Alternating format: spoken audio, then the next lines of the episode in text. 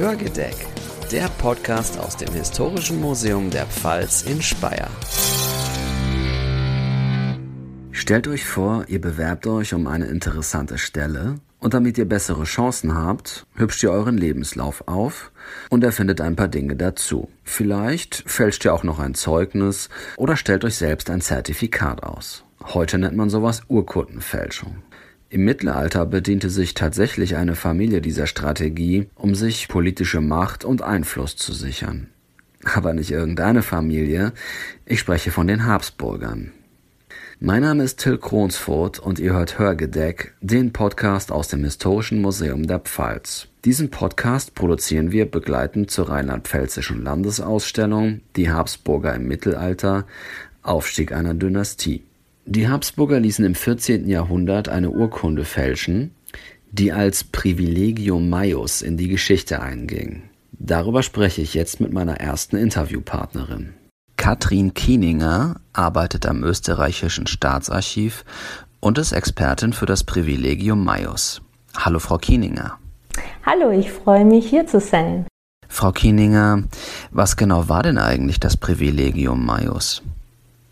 Das Privilegium Maius war in ganz kurzen Worten gesagt eine sehr geschickte mittelalterliche Urkundenfälschung. Im engeren Sinne steht da natürlich eine ganz umfangreiche Geschichte dahinter. Ein österreichischer Herzog, Rudolf IV., hatte hochfahrende Pläne. Er wollte eigentlich König werden, er wollte Kaiser werden. Er war der Schwiegersohn des damaligen Kaisers Karl IV. Und als Karl IV. dann einen eigenen Sohn bekam, wurden diese Pläne ein bisschen zunichte gemacht. Und dann kam noch die große Enttäuschung, dass die Habsburger, deren Familie Rudolf IV. angehörte, in der Goldenen Bulle nicht berücksichtigt worden sind. Die Goldene Bulle war ein Dokument, das Karl IV. veranlasst hatte, 1356 und in dem erstmals die sieben Königswähler schriftlich festgelegt worden sind. Und im damaligen Wettstreit der äh, Luxemburger, Wittelsbacher und Habsburger, die, der eigentlich das, die erste Hälfte des 14. Jahrhunderts prägte, hatten damit die Habsburger ein bisschen den Kürzeren gezogen und Rudolf IV. versuchte mit seinem sehr intelligent angelegten Fälschungsprojekt diese Rangminderung und diese Prestigeverminderung wieder wettzumachen. Das heißt, es handelt sich beim Privilegium Maius um eine gefälschte Urkunde? Äh, das Privilegium Maius im engeren Sinne ist eine gefälschte Urkunde, aber im weiteren Sinne handelt es sich eigentlich um einen ganzen Fälschungskomplex. Also es wurden insgesamt fünf mittelalterliche Urkunden gefälscht, um eine chronologische Reihenfolge herzustellen, um quasi die Ansprüche, die dann im eigentlichen Maius gestellt wurden, auf schon ältere Füße zu stellen. Also eine Urkunde zum Beispiel gibt vor, aus dem Jahr 1058 zu sein. Und in dieser Urkunde werden Urkunden von Caesar und Nero zitiert, die es natürlich in der Form nie gegeben hat. Aber damit wollte man Bezug nehmen auf das alte Herkommen quasi Österreichs und der Habsburger. Und das eigentliche Privilegium Maius ist eine Fälschung einer Urkunde aus dem Jahr 1156. Friedrich I. Barbarossa hat mit dieser Urkunde Österreich als Markgrafschaft aus dem Herzogtum Bayern herausgelöst und zu einem eigenen Herzogtum erhoben. Man kann sich vorstellen, dass das für die österreichische Geschichte eigentlich eine ganz zentrale Urkunde ist, diese Erhebung zum Herzogtum. Jetzt muss man aber wissen, dass Rudolf für sein Fälschungsunternehmen diese Urkunde zerstört hat und stattdessen eine Kopie davon angefertigt hat, die vorgibt, diese Urkunde von 1156 zu sein. Wie sieht das jetzt inhaltlich aus? Welche Ansprüche werden da eigentlich gestellt? Wozu die Fälschung? Man hat den Text verändert der ursprünglichen Urkunde. Wir kennen den originalen Text der Urkunde nur aus Abschriften, die eben vor der Fälschung entstanden sind. Die Fälschung wird in den Zeitraum 1358, 1359 datiert. Also 200 Jahre nach der Entstehung der originalen Urkunde. Und in der Zwischenzeit, also zwischen 1156 und der Fälschung, gab es eben ein, zwei Abschriften dieser Urkunde und daher konnte man den Text der Originalurkunde Barbarossas rekonstruieren. Und Rudolf IV. hat jetzt vor allem Rang- und Prestigeangelegenheiten in diese Urkunde hinein reklamiert. Es ging darum, wo sitzen die Habsburger zum Beispiel, weil die Rangordnung der Kurfürsten war in der Goldenen Bulle ganz genau festgelegt. Wer zur Rechten, wer zur Linken sitzt, das ist eben ein, ein ausgeklügeltes Zeremoniell. Und er legt zum Beispiel fest in dieser Urkunde, die Habsburger sitzen dann aber gleich ganz rechts neben den Kurfürsten. Die rechte Seite natürlich immer quasi die bessere Seite. Oder was er auch etabliert in dieser Fälschung, in dieser Urkunde, ist ein angemaßter Titel, der sogenannte Erzherzogstitel, Palatinus Archidux heißt das in der lateinischen Originalurkunde.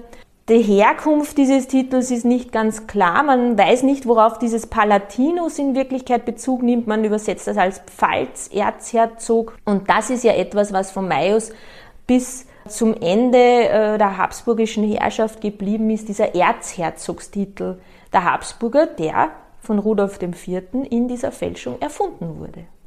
Wie hat man die Fälschung handwerklich bewerkstelligt? Wir können die, den handwerklichen Vorgang natürlich nur aus dem jetzigen Befund rekonstruieren. Was wir wissen ist, dass die Originalurkunde nicht mehr existiert. Das ist aber auch ganz klar, weil sonst hätte man ja auch die Originalurkunde nicht als Fälschung angesehen und die Fälschung wurde ja auch erst dann im 19. Jahrhundert als solche entlarvt. Sie ist wirklich so gut, diese Fälschung. Das liegt einerseits daran, dass man das Originalsiegel, eine Goldbulle, also ein goldenes Siegel von Barbarossa vom Original abmontiert hat und an die gefälschte Urkunde wieder anmontiert hat. Dazu musste man sie öffnen und den, Faden, Siegelfaden neu durchziehen. Bei ähm, naturwissenschaftlichen Untersuchungen hat man auch herausgefunden, wo die Stelle quasi ist, wo man das Siegel geöffnet hat. Und gleichzeitig hat man auch die Schrift der Originalurkunde sehr genau imitiert. Wissenschaftlerinnen, die sich mit der Kanzlei Friedrich Barbarossa sehr gut auskennen und die Schreiber der Urkunden dort anhand der Schrift identifizieren können, können sagen, welcher Schreiber die, die echte Urkunde geschrieben haben muss, weil die Fälschung seinen Schriftcharakter so genau aufnimmt.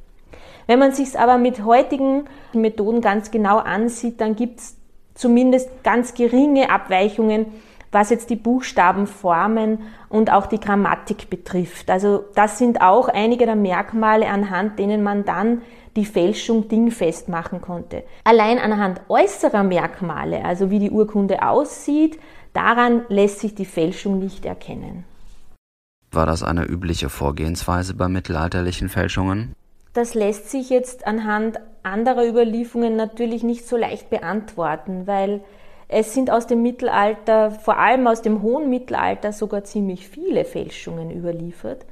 Was auch daran liegt, dass es zum Beispiel für gewisse Rechtsgeschäfte ursprünglich gar keine, keinen schriftlichen Nachweis gab, man dann aber irgendwann in Zugzwang kam, einen schriftlichen Nachweis vorzulegen und somit etwas, was als Recht bestand, verschriftlicht hat. Also eine Fälschung quasi um um eine wirklich vorhandene Situation schriftlich zu untermauern. Was relativ häufig passiert, sind Interpolationen oder Rasuren, das heißt, man verwendet existierende Urkunden und schreibt dann da etwas dazu oder äh, mit einem Messerchen schabt man Teile des Textes ab und verändert dadurch den Text. Solche Fälschungen sind natürlich wesentlich leichter zu erkennen als Fälschungen einer ganzen Urkunde.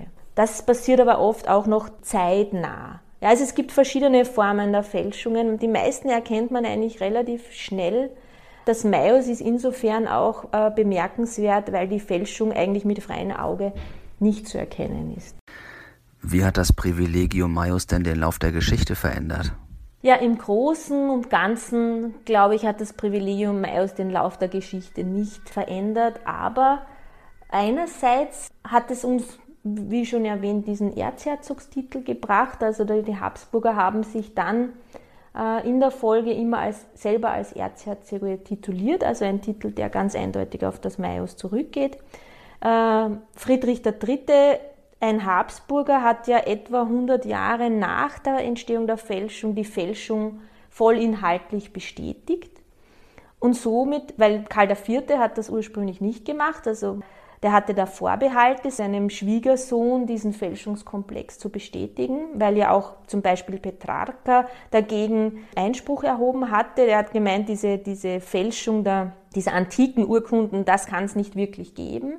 Aber Friedrich III., der selber ein Habsburger war, hat diesen Urkundenkomplex bestätigt und somit wurde der Inhalt des Maios gültiges Reichsrecht. Und das galt bis zum Ende des Heiligen Römischen Reiches 1806. Und deswegen wurde das Maios als Fälschung ja auch erst nach dem Ende des Heiligen Römischen Reiches entlarvt.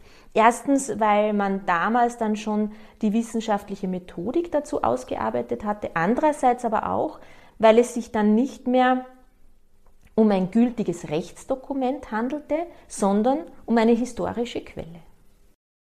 Katrin Kieninger, vielen Dank für das Interview. Ich danke Ihnen.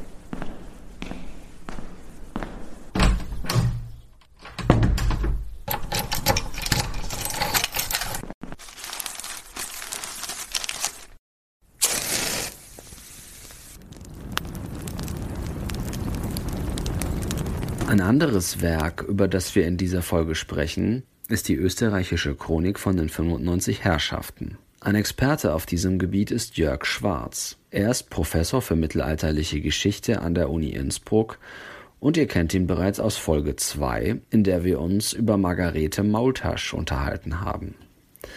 Hallo Herr Schwarz. Ja, hallo Herr Krunsfurt. Mit der österreichischen Chronik von den 95 Herrschaften versuchten die Herzöge von Österreich, ihre Ahnen bis zu zentralen Personen des Alten Testaments aufzulisten. Welche legendären Vorfahren fanden sich denn so in dieser Chronik? Nun ja, ich würde dazu sagen, dass die Chronik eine durchaus etwas kompliziert aufgebaute Geschichtsschreibung ist, so wie man überhaupt sagen sollte, dass mittelalterliche Geschichtsschreibung insgesamt sehr häufig nicht aus einem Guss heraus entstanden ist, sondern oftmals aus sehr verschiedenartigen Komponenten, sehr verschiedenartigen Textbestandteilen zusammengefügt worden ist. Die österreichische Chronik beginnt sozusagen mit einer Nacherzählung der ersten Teile der Bibel, also dem Buch Genesis, also mit Adam und Eva, und dann kommen viele der anderen Geschichten aus dem Alten Testament, also Noah, Abraham, König David und so weiter. Dann kommen Partien aus der Geschichte der Antike bis etwa in die Zeit des Kaisers Augustus und bis zu den Feldzügen des Drusus in Germanien. Und dann setzt die Geschichte des Landes Österreich ein. Und es wird gesagt, dass dieses Land in seiner Geschichte 15 Namen gehabt habe. 15 Namen. Der erste ist Judai Sapta, der zweite Aratim und so geht es weiter. Und der letzte dieser Namen ist Österreich. Und dann wird gesagt, dass in diesem Land, wie es heißt, inhalb Meeres, das heißt Terra Amirationis, ein Graf namens Satan von Aligemorum gesessen habe, unter dem, so wird wörtlich gesagt, ward geboren ein rittermäßiger Mann, der hieß Abraham von Temonaria. Und das heißt von ihm, der ward nach der Sintflut geboren, 810 Jahre. Und in diesem Stil also immer wieder Anklänge an biblische Geschichte, Anklänge an Namen des Alten Testaments mit einer fiktiven, mit einer erdachten Frühgeschichte Österreichs, für die es natürlich keinerlei Anhaltspunkte gibt, geht es über Seiten und Seiten in der Chronik weiter. Man hat sich also nicht nur auf biblische Vorfahren bezogen, sondern auch versucht, den Duktus des Alten Testaments zu imitieren. Die österreichische Chronik von den 95 Herrschaften entstand Ende des 14. Jahrhunderts, womit sie nur wenige Jahre nach dem Privilegium Maius geschaffen wurde, über das wir gerade schon etwas von Katrin Kieninger gehört haben. Stehen diese beiden Werke denn in Bezug zueinander? Also das scheint zunächst äh, ganz so zu sein, da haben Sie völlig recht. Äh, beides ist ganz offensichtlich ein Ausdruck eines ja, eines doch sehr, sehr starken Bedürfnisses nach Kompensation einer Herrschaft, also der Herrschaft der Habsburger, äh, die sich ähm, ungerecht behandelt fühlte. Aber es ist doch ein bisschen komplizierter. Vor allen Dingen, äh, zwei Dinge sind, wie ich meine, sehr, sehr wichtig. Erstens, wir wissen viel zu wenig über den Autor dieser Chronik, um über die Causa scribendi, wie wir in der Wissenschaft sagen, also über den konkreten Anlass des Schreibens dieses Geschichtswerks, wirklich etwas sagen zu können.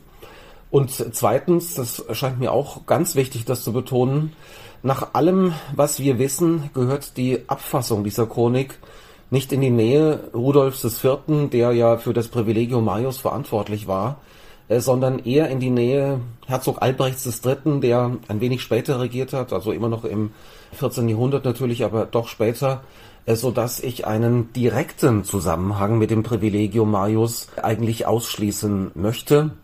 Und man sollte wirklich immer wieder auch sagen, das eine, das Privilegium Marius, ist eine diplomatische Fälschung, also eine urkundliche Angelegenheit.